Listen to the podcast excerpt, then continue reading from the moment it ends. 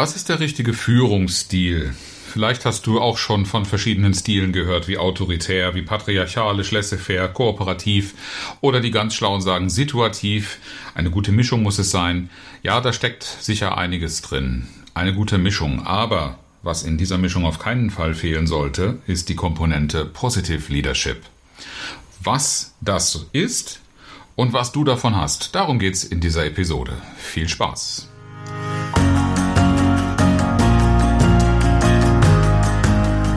Herzlich willkommen zu Führen im Team, deinem Podcast für Führungskultur und gute Teamzusammenarbeit.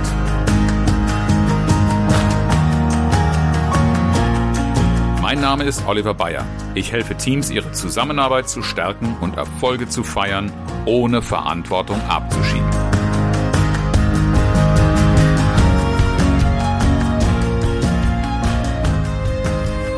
Führung heißt Verantwortung für Leistung übernehmen, die andere erbringen sollen. Und Führung hieß deshalb früher für viele Menschen, und in vielen Köpfen geistert das, glaube ich, heute noch herum, dass man Vorgaben macht, dass man kontrolliert, ob diese Vorgaben erfüllt werden. Weil Vorgaben sind natürlich Ergebnisse, die ich mir wünsche, sind Regeln, die eingehalten werden müssen und, und, und. Und dazu gehörte eben früher ganz selbstverständlich, das muss alles kontrolliert werden. Und diese Kontrolle führte dann dazu, dass es anschließend Sanktionen gab. Belohnungen für Erfüllung von den vielleicht etwas positiver eingestellten Menschen, aber vor allen Dingen Sanktionen in kritischer Art, Bestrafungen dafür, wenn Regeln nicht eingehalten worden sind. Merkmale dieser Art des Führens ist vor allen Dingen, dass Menschen nicht einbezogen werden, weil die Vorgabe ja von vornherein auch vorgibt und gar nicht danach fragt, wie könnte ein bestmögliches Vorgehen aussehen, wie könnte ein bestmöglicher Beitrag aussehen. Merkmal dieser Führung ist auch, dass der Antrieb von außen kommt. In einem sehr überzeichneten Bild könnte man hier von einer Galeere, äh, von Sklaventreibern sprechen, von Peitsche, äh, Zuckerbrot und Peitsche ist auch so ein Sinnbild dieser Art von Führung. Das Menschenbild dahinter ist sehr kritisch, denn darin steckt der Gedanke, wir müssen die Menschen kontrollieren, sonst machen sie nicht, was sie sollen. Und das Lenkungsinstrument dahinter ist oftmals auch Angst. Menschen, die in diesem System entwickelt oder geführt werden, werden sehr stark auch mit der Angst vor der Bestrafung gesteuert. Vielleicht auch mit dem Antrieb der Belohnung, aber beides lenkt den Fokus von dem ab, worum es eigentlich gehen sollte. Die Menschen werden in so einem System vor allen Dingen zum Funktionieren trainiert oder auch entwickelt, gedrillt. Regeln werden befolgt und einfache Prozeduren ausgefüllt, ausgeführt. Warum betrachte ich das so kritisch? Mal abgesehen von meiner ganz persönlichen Wertehaltung haben wir mit drei Problemen in diesen Zeiten zu kämpfen, die es wirklich überlegenswert machen, ob wir nicht von dieser Führung mehr Abstand nehmen sollten. Das erste ist, ich habe am Schluss schon darauf hingewiesen, welche Art von Mensch, von Mitarbeiter bei dieser Art von Führung rauskommt oder befördert, bevorzugt wird. Und das sind die Menschen, die wir eigentlich nach der Rationalisierung konsequent zu Ende gedacht gar nicht mehr brauchen. Wir sind schon seit Jahrzehnten in einem Prozess der Rationalisierung, in der einfache Qualifikationen immer weniger gebraucht werden. Einfache Qualifikationen soll heißen, die Dinge, die durch Maschinen übernommen werden können. Eben diese einfachen Prozeduren, die leicht vorhersagbar sind, die also auch jeder, der jemanden anleitet, im Grunde locker und leicht beherrschen kann. Wir brauchen aber zunehmend die Fähigkeiten von Fachkräften, die mitdenken können, weil unsere Herausforderungen in der modernen Zeit einfach von Komplexität geprägt sind, von Unvorhersehbarkeiten, die Menschen und auch die künstliche Intelligenz, soweit sie schon entwickelt ist, einfach nicht kompensieren können. Das heißt, von den besonderen Fähigkeiten von Menschen, die sie entfalten, wenn sie unter besten Voraussetzungen performen können. Die brauchen wir. Diese Art von Führung fördert das aber nicht zutage. Zweites Problem, mit dem wir zu kämpfen haben, genau an dieser Art von Fachkräften haben wir nicht gerade einen Überfluss. Der Fachkräftemangel war schon vor 20 Jahren, als ich noch als Personaler Mitarbeiter gesucht habe für meinen Arbeitgeber, in damals der Bauingenieursbranche sehr, sehr stark ausgeprägt. Inzwischen gibt es fast keine Branche mehr, die nicht über Fachkräftemangel klagt. Und dabei reden wir gar nicht immer von den hochqualifizierten, studierten oder promovierten Kräften in, in der Wissenschaft oder in der Technik, sondern auch in Ausbildungsberufen. sei es Medizin, Pflege, Handwerk. Es gibt so viele Bereiche, in denen wir Fachkräftemangel haben, sodass auch hier eine andere Art von Führung dringend angesagt ist. Aber auch die gesellschaftlichen Rahmenbedingungen, und das ist der dritte Umstand, weshalb diese Führungsart überdacht werden darf, der gesellschaftliche Wandel, ich sage nur Stichwort Generationen X, Generation Y, Generation Z, äh, mal gucken, was da als Fortsetzung, als nächste Ebene kommt, hat dazu geführt, dass Fremdsteuerung und Abhängigkeiten zunehmend sehr, sehr kritisch gesehen werden und nicht mehr so leicht akzeptiert. Und dass viel, viel höhere Ansprüche an Sinn und an Lebensfreude von den Menschen individuell gestellt werden. Das heißt, man sieht es einfach sehr viel kritischer, wenn man nur noch funktionieren soll, ohne mitdenken zu wollen, ohne gefragt zu sein, ohne sich gesehen und anerkannt zu fühlen in dem, was man erreichen will. Und hier setzt Positive Leadership an als Führungsstil, setzt es nämlich auf drei Säulen. Das erste ist das Prinzip Zuversicht die erste Säule. Und das heißt, es geht wenn man das im Positive äh, Leadership umsetzen will, darum weniger zu managen. Managen heißt nämlich, ich habe eine Vorgabe und im Sinne der Vorgabe messe ich, wie gut sie erfüllt wird. Das hat aber automatisch diesen Effekt, dass ich immer auf das, was in dem Glas noch fehlt, schaue. Also ich werde ein halb volles Glas so dann nicht feststellen, sondern immer nur das halb leere und damit thematisieren, was noch nicht erfüllt ist. Grundsätzlich ein kritischer, ein negativer Ansatz.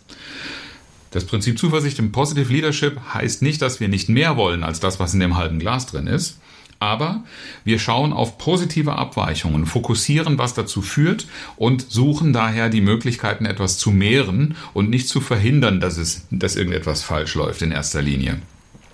Vorteil ist, die Kraft dahinter ist grundsätzlich eine motivierende, und das heißt nicht, dass wir Fehler gut finden oder dass wir alles für schön erklären, sondern einfach, dass wir auf Potenziale statt auf Schwächen schauen.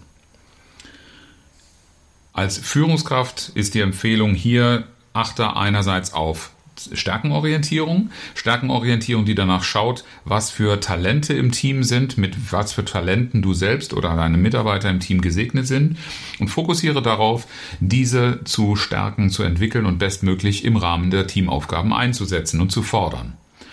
Und gleichzeitig auch auf das Prinzip Vertrauen und Zutrauen zu setzen also nicht grundsätzlich davon auszugehen, dass ein Mensch, der eine Aufgabe von dir übernimmt, delegiert bekommt, nicht kann, sondern darauf zu schauen, was du brauchst und darüber zu reden, damit du diese Übertragung in vollem Vertrauen machen kannst.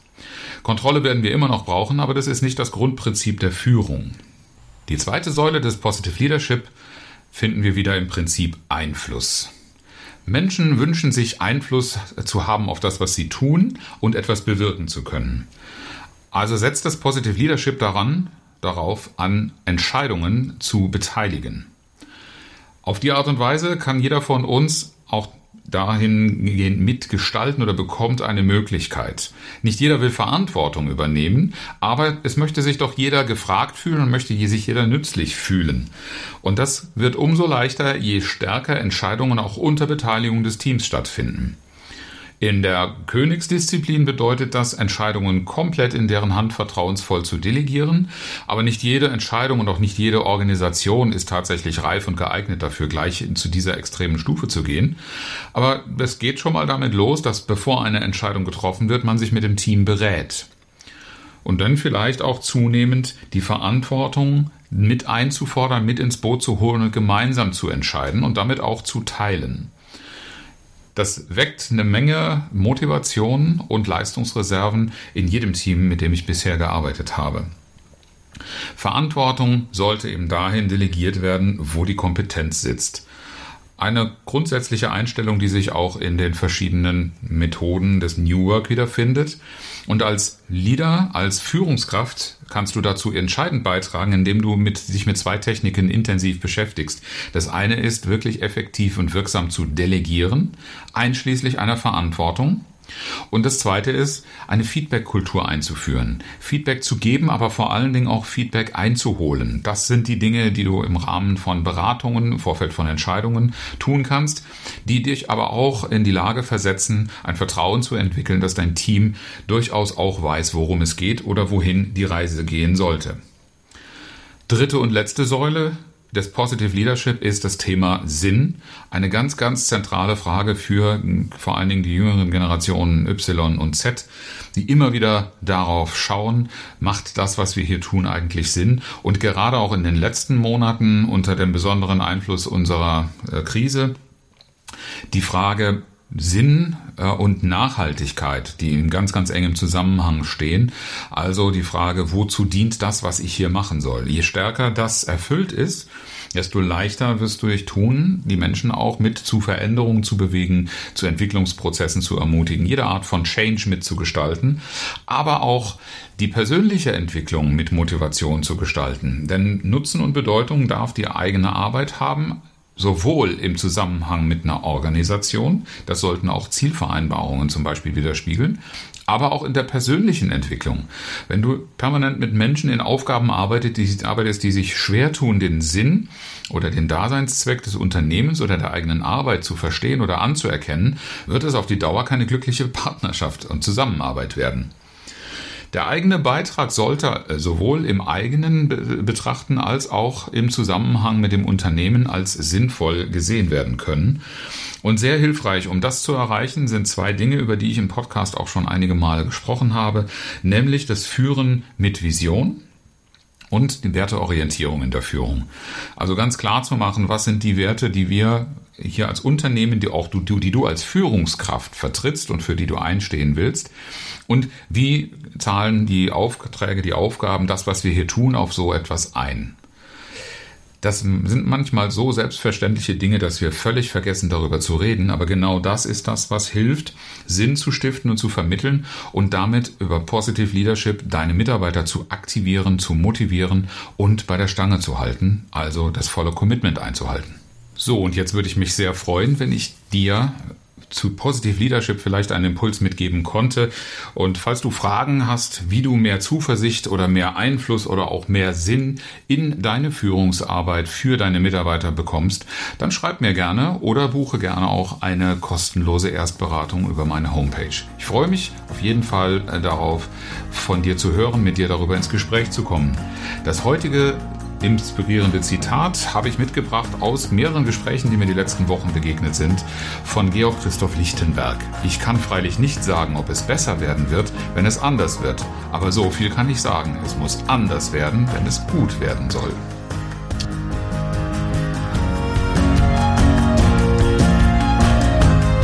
Herzlichen Dank fürs Zuhören und schön, dass du dabei warst. Bis zum nächsten Mal in diesem Podcast, wenn es heißt Führen im Team, Zusammenarbeit stärken und Erfolge feiern, ohne dass Verantwortung abgeschoben wird. Ich freue mich auf dich.